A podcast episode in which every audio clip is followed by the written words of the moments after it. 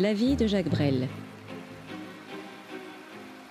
Une animation proposée par la Bibliothèque d'Éclat dans le cadre du cycle Auteur et interprète. Quatrième partie. La gloire avant les adieux. Au suivant. Au suivant.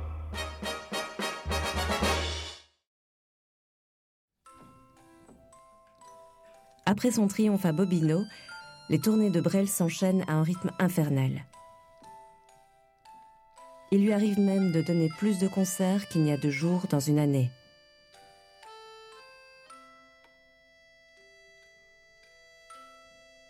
À la mort de ses parents, ses compositions prennent un virage plus sombre, mélancolique.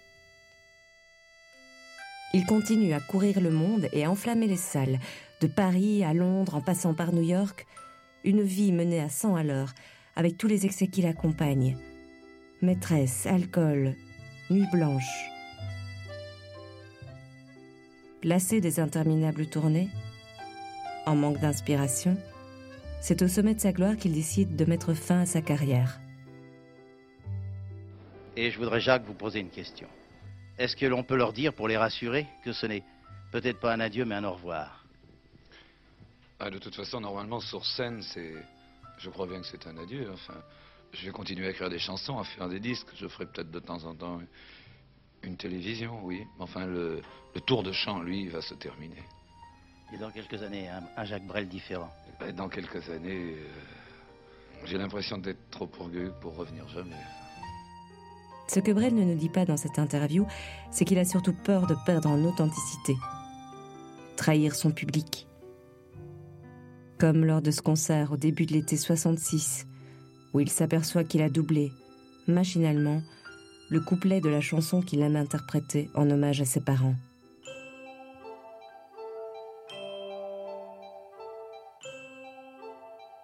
Le 6 octobre de la même année, c'est porté par un Olympia survolté que Brel fait ses adieux au public. Un public qui aurait tant aimé qu'il ne les quitte jamais.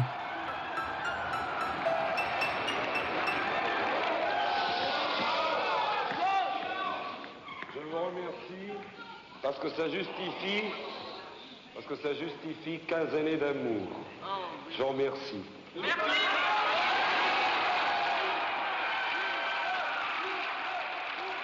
Les vieux ne parlent plus, ou alors seulement parfois du bout des yeux.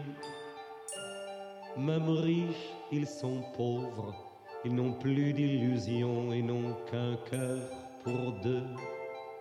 Chez eux, ça sent le thym, le propre, la lavande et le verbe d'antan. Que l'on vive à Paris on vit tous en province quand on vit trop longtemps. Est-ce d'avoir trop ri que leur voix se lézarde quand ils parlent d'hier?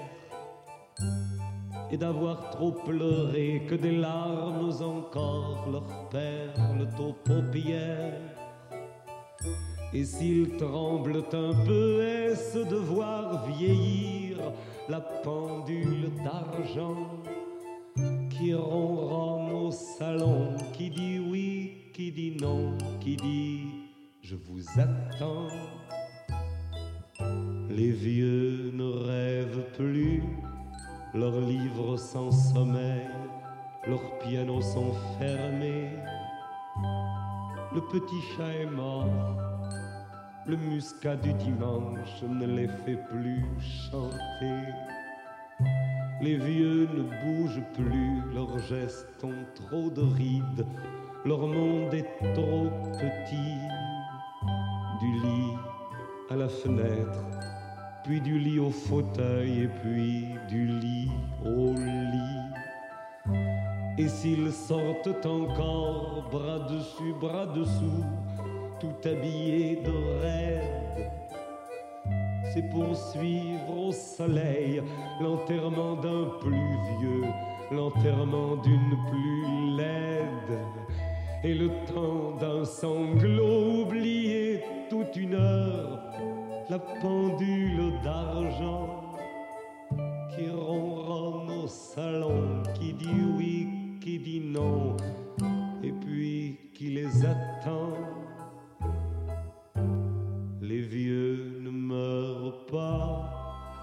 s'endorment un jour et dorment trop longtemps.